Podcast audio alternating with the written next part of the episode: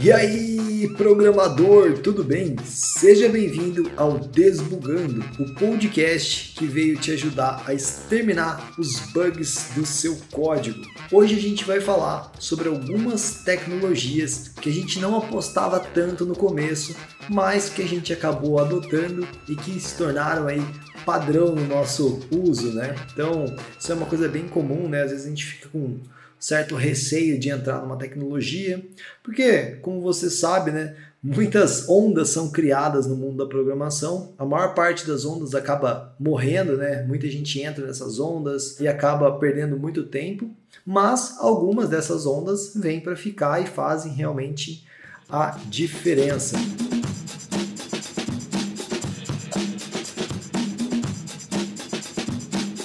Na verdade, a ideia né, do, do podcast aqui hoje é só a gente comentar um pouco sobre tecnologias diversas que de repente foram algum tipo de divisor de águas, né?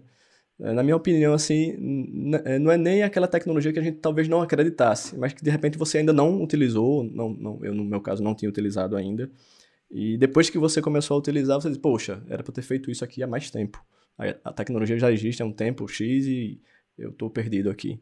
Mas enfim, é, eu fiquei pensando durante alguns dias aí o que é que eu poderia trazer nesse sentido. É, e uma, uma, coisa que eu lembro muito bem, que ficou na minha mente, assim, é, que é uma coisa comum hoje em dia, mas que eu usei da primeira vez e eu achei muito bacana, é a, a, questão dos background jobs, né? Que hoje em dia a gente tem isso muito bem definido, mas das primeiras vezes que eu escutei, eu não, não entendia muito bem o que, que era.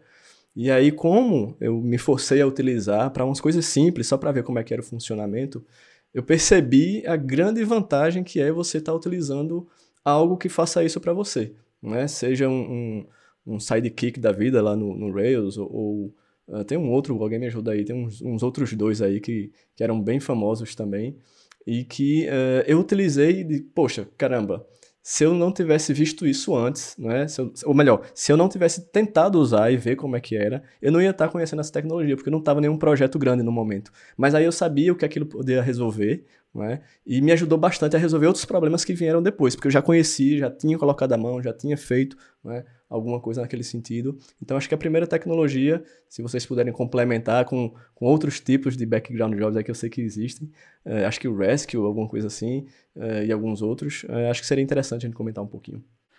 É, só um apontamento, cortando você, Jackson. Eu percebi agora que eu fiz uma coisa bem idiota. Amanhã vai rolar uma live do Ambit Code, que é a live de toda terça-feira. E eu simplesmente dei start aqui no, no StreamYard na live de amanhã. Então a gente está público. E já tem até comentários. Então a gente vai ter que fazer a nossa primeira gravação pública. Bacana. Para quem está ouvindo, galera, a ideia é que a gente grava o nosso podcast, né? Que sai, que é o Desbugando. Só que eu, por alguma razão que eu ainda não sei aqui, eu acabei clicando errado. Depois que eu dei o Go Live, a gente entrou ao vivo. Então, beleza. Você quer falar, Lucas? Pode mandar. Não, eu ia só falar que a galera vai assistir ao vivo, né? Não tem problema. Só vai ver que a gente fala muita besteira que é cortado fora na edição. Vamos ver os bastidores aqui. Ah, sim. Isso é porque eles não pegaram a nossa discussão sobre TypeScript antes, né? Mas tudo bem. Ainda bem. Mas é isso. Então você quer falar um pouquinho das tecnologias aí que você ficou receoso de, de entrar e depois você entrou, Lucas? Vamos lá. Uma, uma tecnologia, na verdade não sei se eu deveria chamar de tecnologia, né? Na verdade é um framework CSS uh, ah, que eu comecei a usar, acho que há mais de um ano já, chamado Tailwind, tá bastante famoso hoje em dia. É, foi um, uma, um meio que um experimento que eu fiz, né? Ele não era tão famoso quando eu comecei a usar. Tava na versão 0. alguma coisa ainda, eu acho, tinha uns probleminhas. Mas eu comecei a usar e gostei bastante e eu basicamente troquei tudo para usar ele. E isso veio assim, num momento que eu tava uh, aprendendo, assim, querendo avançar mais meus conhecimentos de CSS. Eu tinha até criado um curso de CSS, mas eu queria criar um outro ainda mais avançado. Aí eu comecei a estudar e tal, e eu vi que ficar usando o Bootstrap, o Booma, uh, esses outros que são ótimos também, não, não, não tiro o mérito deles, mas eles acabavam me privando desse, dessa oportunidade de aprender CSS mais a fundo, né? Os fundamentos, os princípios. E o Tailwind ele é mais simples, ele, ele se intitula como um framework funcional. Então ele não te traz nenhum componente pronto. Se você coloca lá um botão, ele não vai fazer nada. Ele simplesmente vai trazer o padrão do botão. E aí ele tem uh, classes CSS para fazer a margem, o padding, tudo de, de, uma forma facilitada, né? E ele tem muita coisa legal. Ele basicamente deixa uh, a sintaxe do CSS melhor e você também não precisa ficar escrevendo tanto CSS em arquivos separados. Você pode só, só ficar usando classes é, diretamente nos elementos. Mas isso também não te impede de criar classes usando as classes deles, o que é uma coisa muito doida, porque o CSS por padrão não, não oferece isso, né? Então funciona da seguinte maneira. É, ele, ele usa por baixo dos panos uma ferramenta chamada PostCSS, que essa sim, que é escrita em JavaScript, que ela compila em tempo real, ela transpila né, esse código maluco que a gente cria, que parece CSS, mas meio que foge um pouco. É como se fosse o SAS também, né? De certa forma, poderia ser equivalente ao SAS. Então você escreve lá é um código e ele transpila para um CSS final que o navegador vai entender. Enfim, estou entrando em muitos detalhes aqui. O ponto principal era que Tailwind eu não achei que eu fosse usar tanto e hoje em dia, qualquer projeto que eu começo, ele é minha, minha escolha principal. Não posso dizer que eu uso 90, não posso dizer que eu uso 100% das vezes, mas acho que 95 eu acho que dá para dizer sim. Cara, eu, eu, eu tô querendo testar esse danadinho aí, e já que você comentou muito bem dele, acho que tá na hora de eu colocar a mão na massa. E tenho ouvido falar, algumas pessoas, é, tenho ouvido as pessoas falarem bem dele, então acho que, que vale a tentativa aí. Legal, para quem, pra quem quiser conhecer, o site é tailwindcss.com. Depois a gente coloca nos comentários aí, o pessoal ver. Boa, boa. É, falando nisso, né, tem um framework que eu gostei bastante, CSS, que é o Buma. Pouca gente conhece, acho que eu sou um dos poucos que fala do Buma. ele é tipo um concorrente do Bootstrap também. E ele é um cara que no começo eu fiquei meio assim, né? Falei, nossa, já tem Bootstrap, aqui que eu vou olhar esse cara, né?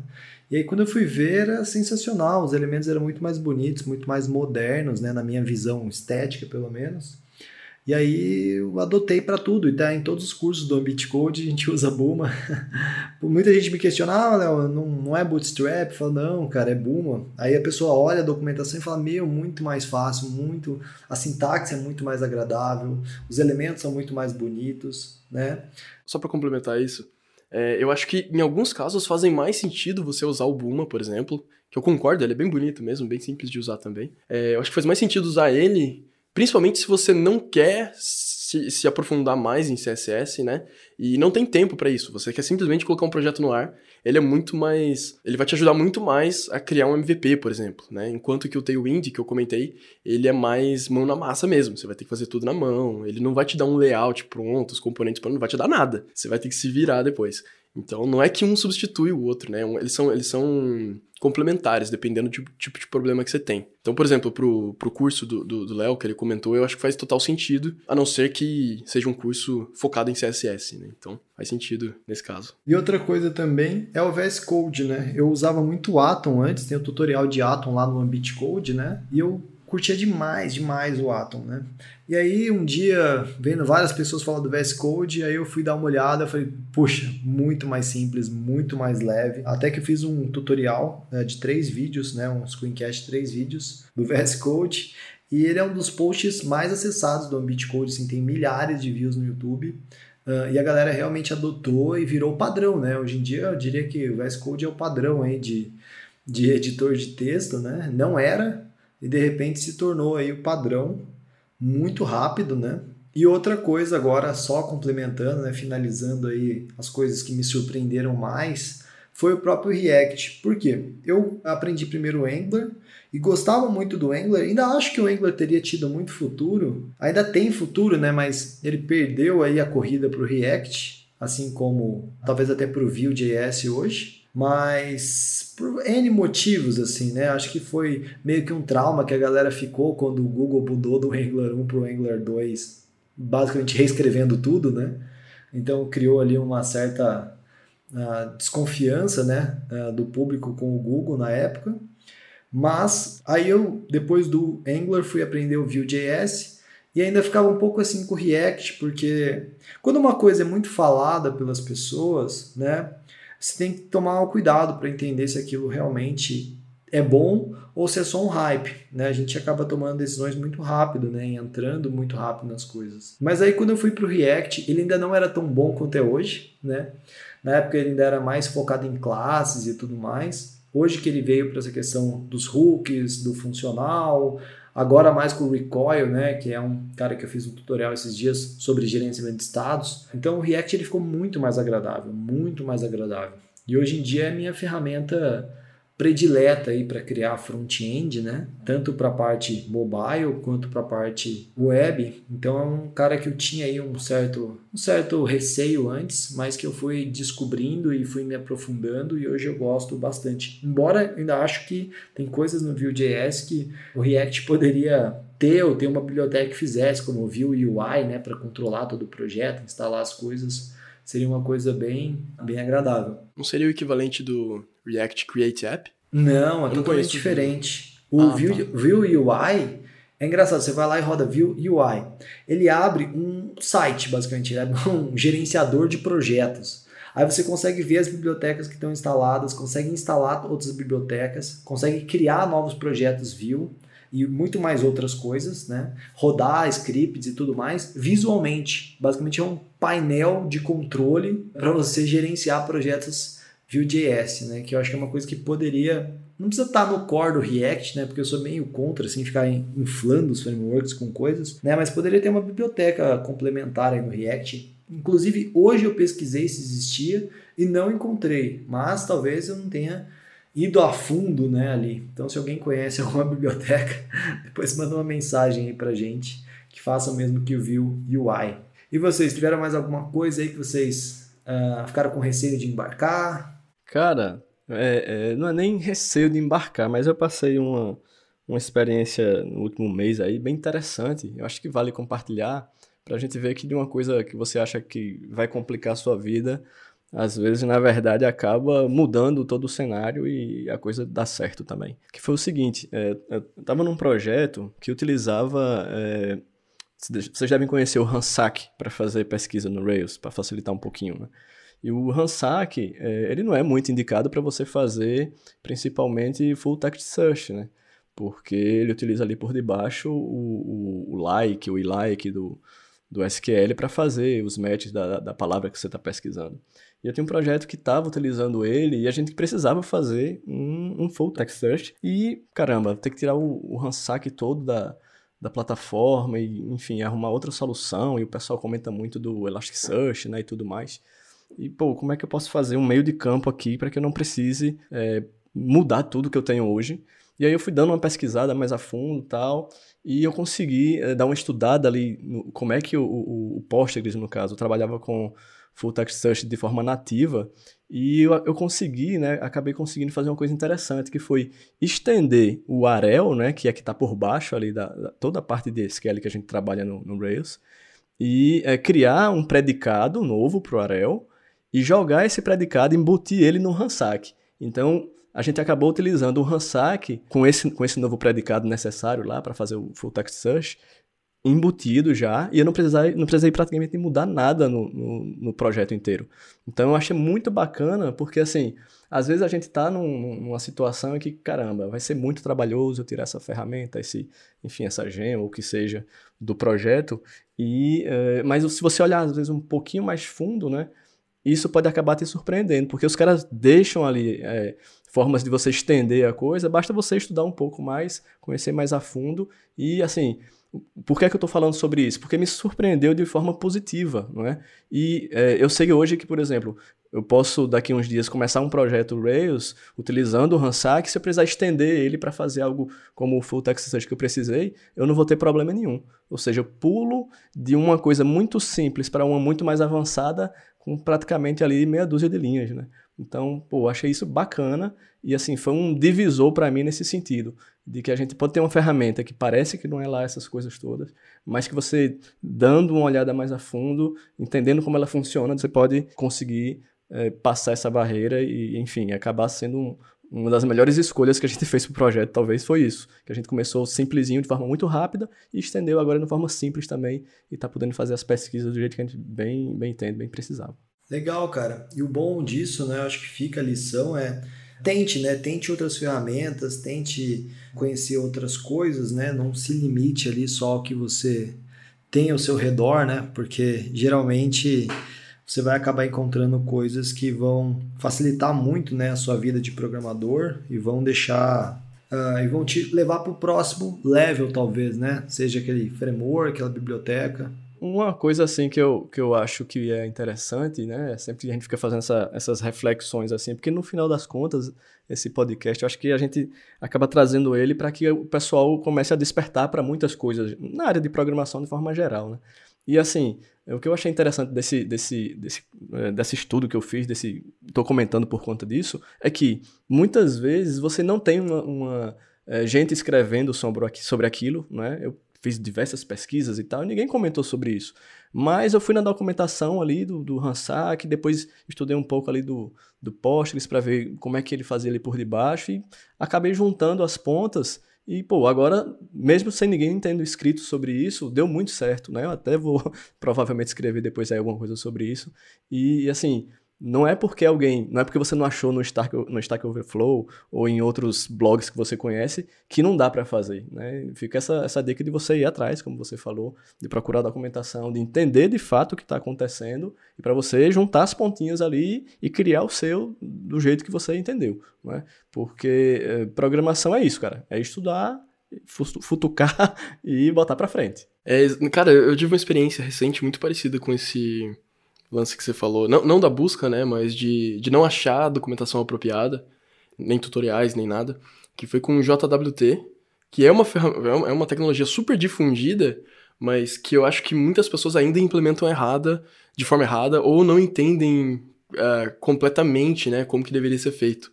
Uh, usando uh, a Allow List, né, que agora não pode chamar mais de whitelist, a gente não deveria chamar mais de whitelist, agora é allow list. uh, enfim, muita gente não faz isso, ou deny list também, né? Tem, tem acho que umas cinco estratégias diferentes para usar.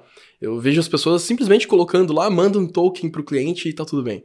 Enfim, eu fui fazer isso numa aplicação recente e eu não achava nenhum tutorial, nenhum guia, nada de uma forma completa, assim. E eu também tô devendo um artigo que eu vou escrever justamente cobrindo essa, essa experiência que eu tive. E é exatamente isso aí que o Jackson falou. Às vezes a gente não encontra tudo mastigadinho, né? A gente tem que ir lá e, e fazer a parte artística também, vamos colocar assim, né? Tipo, ir lá e pesquisar, e desenhar, e criar a solução que a gente precisa. Eu não sei se você concorda comigo, Lucas, que assim, muitas vezes o, o pessoal, o que falta, acho que a gente já falou isso algumas vezes no podcast, mas enfim, vamos repetir aqui. É, o que falta, assim, é o pessoal entender, às vezes, muitos os conceitos básicos daquilo que ele está trabalhando, né? seja algo relacionado a SQL, seja algo relacionado ao, ao próprio JWT, entender os princípios, como você falou aí. Às vezes a pessoa nem entende, só manda o token lá, enfim. Mas por que, que ele mandou o token? O que é que tem, né? O que é que forma aquele token? É só formar o token e mandar? Só é isso que diz a tecnologia? Vamos dar uma olhada na, documentação, né? Então, assim, essas bases, né? É, inclusive foi por conta disso, eu, estou falando isso porque eu lembrei do, do curso que eu tenho lá de, de REST, o curso é só sobre, entre, entre aspas, é só teoria. É só mostrar o que é e eu faço a implementação lá só mostrando aquilo que eu falei.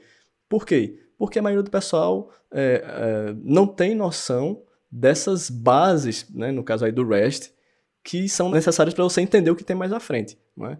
Então, é, só ratificando aí que entender os princípios é sempre, talvez, a, eu acredito eu, né? É a melhor estratégia.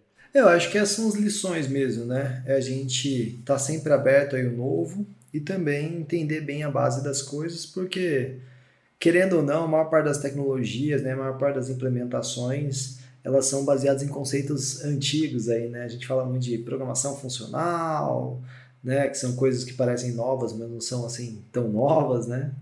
Agora a gente estava discutindo antes de começar a gravar sobre TypeScript, né, que é tipagem, né, que é uma coisa também não muito nova, mas que por um tempo ficou fora e agora meio que volta aí para para tomar um certo protagonismo aí nas linguagens, né? Então é.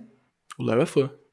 Sou fã de TypeScript, é mais ou menos, né? Mas tô, tô me, estou me empenhando, estou me empenhando para achar motivação. Mas enfim. Cara, falando em coisa antiga, eu posso puxar um outro assunto aqui? Event sourcing.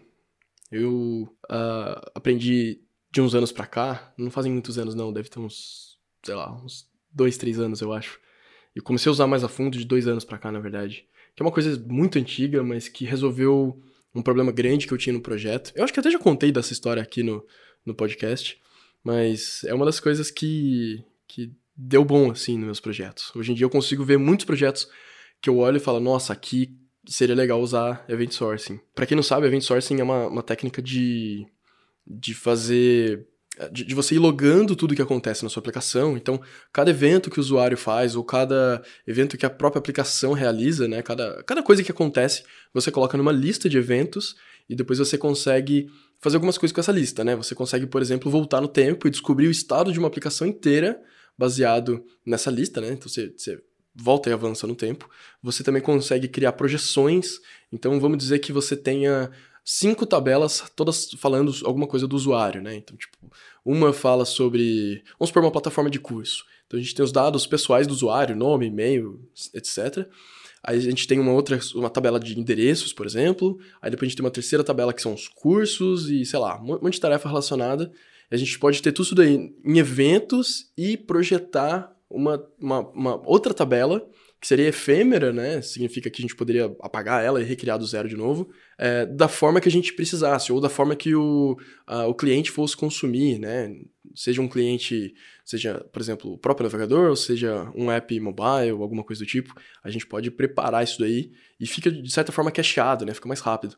Enfim, event sourcing é muito mais que isso, na verdade, é mais uma questão de é, separar as responsabilidades, o que, que vai criar coisas no, no, nessa tabela de eventos e o que, que vai consumir. Inclusive, algumas aplicações podem usar bancos diferentes para isso. É uma coisa que não dá tanto trabalho para fazer, mas dá muito trabalho para entender os conceitos. É, é, muito, é muito pesado os conceitos que tem juntos, assim. Mas foi uma coisa que mudou minha vida, assim. Hoje em dia, é, eu não uso em tudo, não é, não é uma boa coisa, né, você usar em tudo, mas tem vários projetos que fazem sentido principalmente quando envolve coisas críticas, por exemplo, apps financeiras, né? Você não quer fazer uma transferência de uma conta para outra e seu dinheiro ficar perdido ali no limbo porque deu, um, deu ruim na transaction do banco e sumiu o seu dinheiro. Então, com Event Sourcing, isso não tem, não tem risco.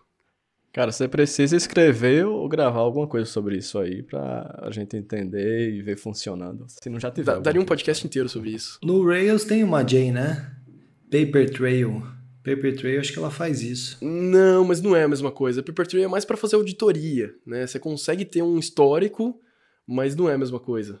Uh, tem algumas gems que fazem isso. Eu não gostei de, sinceramente, eu não gostei de nenhuma das, das gems. Inclusive, tem uma que é open source feita pela empresa que eu trabalho e eu também não gosto. E a solução mais legal que eu achei até hoje não é uma gem, mas foi é, uma criada pela equipe do Kickstarter. Quem não, não sabe, o Kickstarter usa Rails.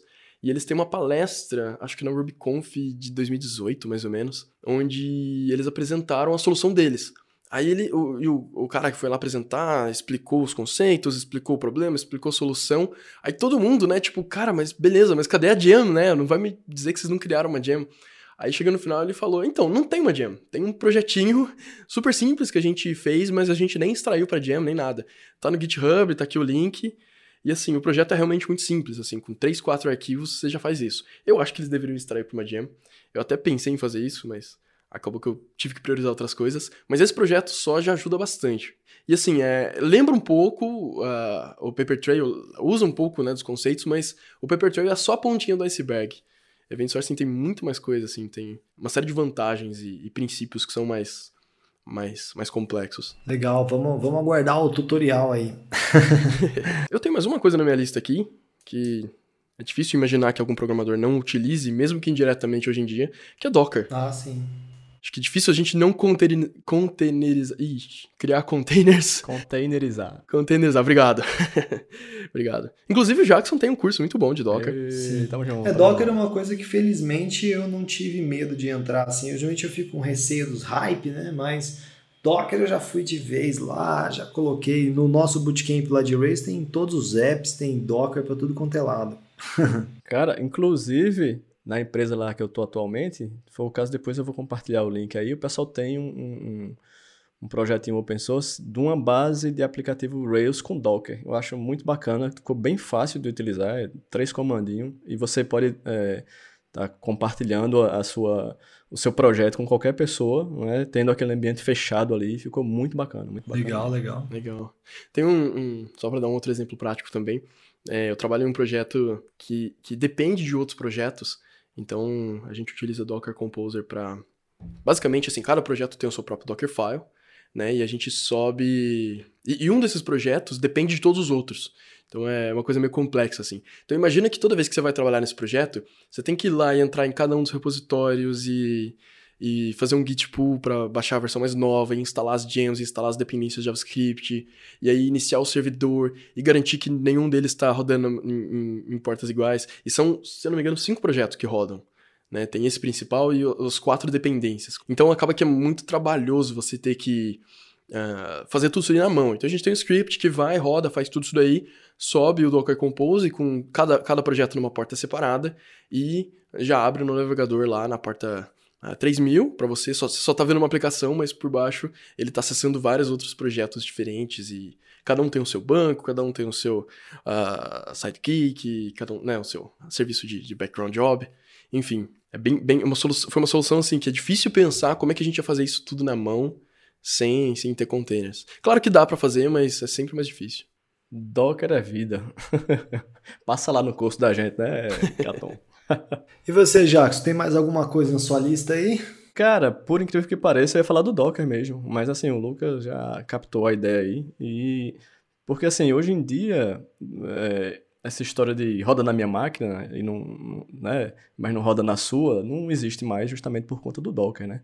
E aí já deixo o convite aí pro pessoal dar uma passada lá e conhecer o curso da gente. Tem algumas, alguns posts também onde eu explico alguma coisa é, que vale a pena dar uma, uma lida também, se você de repente nunca utilizou, que eu acho muito difícil. Antes do Docker, eu utilizava bastante o, o, o Vagrant, né? Na verdade, ainda, até utilizo, até meu, meu último curso ainda foi gravado com o Vagrant. Acredito que o próximo já vai ser com o Docker do zero mesmo. Mas é, são tecnologias assim que vêm para arrebatar tudo, né? E o Docker, com certeza, é uma delas. Facilita bastante a vida do desenvolvedor de forma geral, da empresa, né? De forma geral. Então é isso aí, galera. Mantenham a, mente aberta para as tecnologias. Tentem experimentar, né? Pelo menos fazer um bom tutorial, um bom screencast, né? E ver se aquilo faz sentido para você, se aquilo se encaixa. Não precisa entrar em qualquer onda que apareça, mas se mantenha aberto. Inclusive, a gente fez esse podcast justamente para você não ter que fazer isso que o Léo acabou de falar, né? Que é ter que mergulhar em vários projetos hipsters aí, em várias hypes e se perder. A gente faz isso aqui a gente decidiu fazer esse episódio justamente para filtrar, assim, algumas coisas legais que a gente tem usado, para que o pessoal não, não fique perdendo tempo aí procurando coisas legais. Essa foi justamente a motivação. É Valeu, obrigado aí por ouvir o Desbugando e a gente se vê então no próximo episódio. Se você não ouviu os episódios anteriores, tem muita coisa legal. Hoje a gente falou sobre as coisas que deram certo, mas uh, tem episódio que a gente falou sobre as tecnologias que deram errado, que a gente apostou e simplesmente não foi tão para frente quanto a gente achou que iria, né? Então, essa é a vida do programador. Eu vejo você então no próximo episódio. Grande abraço. Valeu, meus caros. Valeu!